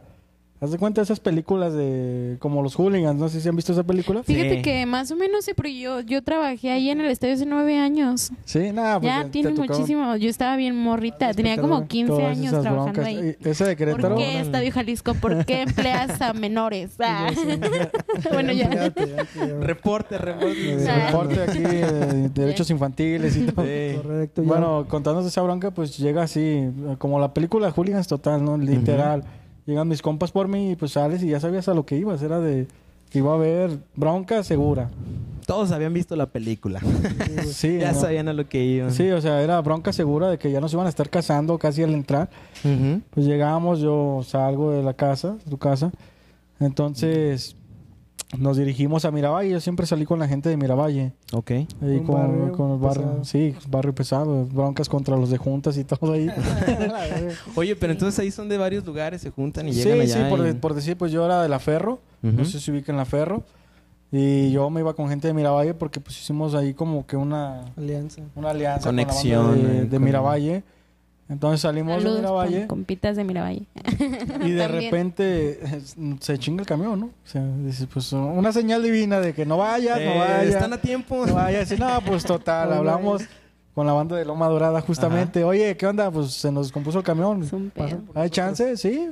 Vénganse. Nos vamos a Loma Dorada, aquí donde está... Los arcos de Loma Dorada, No, ¿no? antes de Loma Dorada ellos se regresan. Nos ven en el cruce que está aquí arriba, donde están las gasolineras, vaya. El Burger King que está aquí. Ah, Ok. Sí, sí. Pues de ahí agarramos vuelo. Llegando a Querétaro, pues tu servidor se mete con dos, tres gente y los de amarillo, la gente de seguridad, directos, así, oye, pues tenemos ganas de bronquearnos contra ustedes. Pues yo le digo, arre, pues Estamos aburridos. está chido, ¿no? Dele, dele. Y le digo, pues somos como unos 1500 gentes, pues usted sabrá, ¿no? No te creas, disfruten del juego. Pues se va ese compita de amarillo de seguridad. Y luego empieza el juego, ya toda la gente adentro de Atlas. Y como a los 15 minutos de iniciar el juego empiezan los de amarillo a hacer desastre. No, pues ya sabrás, a uno, el perro es bravo y le mueves la cerca. De todos lados les llovieron ahí. Golpes y golpe y golpe. Pues total que estos de amarillo se, se ardieron un poco. Llega el medio tiempo, nosotros salimos fuera del estadio Querétaro, la corregidora. Hay cierto punto en el estadio donde puedes hacer ahí reunión y todo, comprar cerveza y todo. Pues hacemos, empezamos a hacer ahí desastres, desastres. Regresamos a las gradas y de repente vemos que viene toda la gente de Querétaro, toda la barra que está arriba. Y ya, vale madre. Ya dije, ya, ya valimos Sí. aquí. Pues se dejan venir, pues acá la gente empieza a tumbar la malla. Tumbamos una parte de la malla, se pone ahí la seguridad, policía. Y pues hay un momento en que nos repliegan, nos repliegan y nos repliegan y nos repliegan. Y pues, iba yo con cuatro compitas del barrio. Y nomás nos quedamos dos. Entonces le digo yo un compa, ¿qué onda? Pues hasta donde tope o qué? Pues hasta donde tope. Vamos para adelante, tirar golpes contra todos los de Querétaro. Pues fuimos los últimos que nos quedamos. Para no ser larga la historia, fuimos los últimos 20, 30 gentes que quedamos dentro. Y saliendo, me asomo y le digo, oye, ¿qué? ¿La gente qué? Salgo, ya nomás estaba un camión. Que no mames, nos van a dejar aquí, vámonos ya. Fuga, es el momento. Sí, no, es el momento aquí, Sí. es el momento de huir. Fuimos y pues íbamos recolectando como soldaditos ahí toda la gente de Atlas golpeada. Súbelos al camión, súbelos al camión y llegando a la caseta, la primera caseta de salida de Querétaro, ahí estaban todos los camiones parados. Puro te quieres ser enfermero de agua y para curar toda esa banda. Sí, ¿eh? fíjate que llegó el remordimiento acá. acá, de- y ahora, que- recuerdos. ahora ya lo entiendo todo, ¿verdad, Tantas güey? personas que, que descompuse, ahora las tengo Sí, que arreglar. Ay, sí. si, si nos ponemos a hablar de historias así de barra, te cuento un, Oh, un chingo, güey. un buen en el Eso es barrio, ¿eh? Sí. Eso es Sí. verdadero barrio. Pues con es como te digo, o sea, está el respeto, el respaldo y que realmente Claro, o eh, sea. ven por el otro, ¿sabes? Porque también he visto, por ejemplo, así cuando hay trifulcas y demás, que cae una persona Y hay respeto de que se cayó Pues y sí, déjalo. güey. se van y cayó lo rescatan, eh, y van por él, o sea, lo atoran, lo, lo, ahora sí que pues Fíjate lo que respaldan había, y no lo dejan ahí solo. había un código acá pues, con nosotros de barras. No sé si aún se respete, pero era que si tú veías a alguien caído, no había No. bronca. Déjalo ahí. O sea, ya no le pegues ni le hagas nada. O sea, ya cayó. Porque no sé si ustedes recuerdan. Sí, no, de hecho, o sea, es de que Exacto. No sé si ustedes recuerdan, pero también hace como dos, tres años se hizo medio viral el video de un aficionado de Tigres Ah, que sí, cayó sí, y claro. creo que piedras de más y este Sí, chavo justo murió. O sea, ya tal cual no respondía y esto y se contra ensañaron gente de en Monterrey. él. Fíjate que antes había la- alianzas entre barras y nosotros teníamos alianza con Con Monterrey. Ujú. Pero hubo un cierto roce con la gente de los líderes de Monterrey que también se mancharon. Sí, Entonces, pues se rompió alianza. órale. Y sí, son manchados. La gente de Monterrey, pues, puro Pues sí, jovencillo. del que tú dices todavía lo, pues, lo buscaron la, pues sacaron la foto y lo empezaron a buscar porque Sí, al chavo este que mal, fue como, pues, Sí. oye, ya está tirado. Fue asesinato, ya- eso literal. Sí, eso fue un asesinato, tal cual. también. Sí, se Entonces te digo, todo eso es como que está el respeto, pero hay líneas donde se... Hay se- límites. Dentro, Límites, dentro de todo hay límites. Y es Exacto. el punto de quiebra donde te digo, hasta aquí. Sí. Sí, fíjate que, bueno, a mí también me pasa. Por ejemplo, eh, tengo amigos que pues deciden irse por un mal camino, o sea, y la verdad prefiere uno, o sea, sí los quiere mucho y todo, pero pues uno, ajá, sabes, o sea, uno Por no un puede lado. hacer nada ahí en esos, Pues en sí. esos aspectos. Ya con este comentario de Caro, pues finalizamos. Ya nomás viene por último la, la pregunta secreta para ya acabar, porque estamos extendiendo muchos, porque si no nunca acabaríamos. No, con no, sé. Ya, Sí, cacha, sí, llegaste por- tarde, Caro. Lo hay siento, si hubiera estado bueno Por que hubiera estado desde el principio. desde el inicio. Sí, ya pues la pregunta, si fueran dueños de una marca, ¿de cuál marca serían dueños? güey? ¿Dueños de una marca? Sí, güey, que tú dijeras, quiero ser Pues dueño de esta mira, marca. en lo personal y cambiando al ámbito que es la enfermería, me gustaría tener una, una aerolínea, ¿no? O sea, Órale. aerolínea para yo Ahí está enfocado, sí. Sí, O sí. sea, enfocado ya más a mis viajes, sería dueño de una aerolínea. ¿Sabes qué? Llévame de aquí a París. Quiero irme a París ahorita. Simón, ah, no me- buena idea, güey. Tú, Poncho. Pues mira, ya me tocó en el pod- en el podcast pasado. Coca-Cola, es un monstruo. Coca-Cola. Con el monstruo es Claro. una muy buena ¿Pero empresa, por es el una dinero o por tener refrescos? Pues mira, ahora sí que más bien en, qué enfocado este, este tu- este la pregunta. Quiero llegar Por a- dinero Coca-Cola. Es un monstruo, se puede, su publicidad es muy fuerte por el lado de que hace un montón de daño, no me gustaría, pero pues por cuestión de exitosa pues. Coca-Cola. Eh, pues, no sé, alguna marca de guitarra, no sé, el Spalding, pongo mi Pues, mi estudio y demás. y- sí, sí, algo que pudiera como que darle, en lo que me enfocaría muy bien y tuviera la oportunidad, sí sería, no sé, ni bañes o algo así, una, una buena marca de guitarra y pues ¿Y tú? ejercerlo. ¿Y tú, Caro? Fíjate que me gustaría de ropa. ¿De ropa? Me encanta la ropa, soy fan. ¿Qué Y me gustaría ropa? como un ¿Te Nike o un, un Nike o De un hecho, me la Adidas. ganaste, yo también quiero Órale. ser. Sí, estaría chido acá y diseñar de repente, sí, estaría perro. A mí me traían ahí de que, pues, súrteme unos tenis, mándame esto, ocupo esto, güey. Por eso, o sea, no, a mí Sí. me late el A mí tema más del porque me diseño, la surten de neta. ropa, pero pues ya ahí siempre tú ya te Nike me duele ha la gustado. diseñadora de tu Sí, marca. me- los colores, me encanta sí. como esas cosas. Por ejemplo, Nike hace tenis para, para fútbol, para skate, sí. para, no sé, Para todo tipo para de... todo, güey. Pues te pueden surtir de cualquier cosa. Sí, Pues con esta pregunta. ¿Y tú? finalizamos. Por eso Nike, me la ganó. Ah, te la Sí, no, no, gracias, no. güey. Si te la ganó tienes que decir otra. Yo tengo una pregunta secreta Otra, para otra. ti. Ah, no te la Ah, güey, ¿Por qué la paletería o qué? ¿En qué te inspiraste? no, no- no has visto el podcast, güey. Es que hay un podcast. Pero está bien, contéstala, sí. Es que el chiste es que de los- todos los que nos juntamos aquí tenemos un grupo de WhatsApp. Entonces le hicieron, le pusieron las paletitas, güey. Pues que todos los que se juntan aquí fuman o toman, güey. Luego por eso también la paleta del barrio, güey. Entonces, No, pues cuando- sí me identifico. cuando, cuando alguien se paleteaba, pues, güey. Ya la paleta, ya, ya, Sí, ya, es como que todo. frase que todo tapatío de repente, ah, este se La paleteó. paletita, Paleteó, sí. güey. Ah. Pues se llama la paletería, güey. Y dije, pues tener un negocio de paletas y nieves. Sí, mucha gente dijo, ¿por qué van a vender paletas? Y digo, no, güey, va a ser un podcast, pero ese es el significado. No, no, que- Se van a presentar las paletas Sí. aquí. Aquí sí soy. De hecho, ya no Vamos. me paleteo cuando pisteo. Ya no me den alcohol, por Ya favor. ese es el verdadero nombre. Pues ya solamente pues recordarles, pues este programa de todo y nada sale todos los sábados. Estamos con la segunda temporada, esperemos que les guste. Y pues lo de Mastros del Terror se quedó como en stand-by, pero vamos a retomarlo. Y pues muchas gracias a todos, muchas gracias a ti, Cristo. No, no, gracias a ti por la Gracias. invitación. Síganme en mis redes sociales. Sí. Ah, Carolina dalas. Rubalcaba, página oficial de Facebook. Y en Instagram estoy como Caro con C. Oye, ¿y Ya. tu programa? Eh, mi programa apenas va a iniciar, de Ujú. hecho. Eh, bueno, estamos pausados ahorita por lo del coronavirus y el, el- este, el botón rojo. Pero The, The End Channel, que se llama el programa Real Talk, sale los domingos. Cada domingo estrenamos un capítulo también de podcast. Y Nahual Studios estrena la segunda temporada el primero de diciembre. No, el primero de diciembre. La primera semana de diciembre, el jueves. Creo que es 7 o 3, no sé qué día. ¿3? Bueno, ahí la primera semana de diciembre. El jueves semana. a las 10 de la No noche, nos vemos más. en YouTube. Ah, Ah, pues ahí está. Gracias, ya. Pues muchas gracias a todos y pues estamos escuchando. Gracias. Bye. Pasa que pones para una foto, siempre sacamos una foto. una foto. Oye, Coloto, solo que avísame, güey, porque la vez pasada me quedé así, güey, todo chueco, ¿Cómo güey. quieres salir? ¿Quién pose? Alguien acá al centro.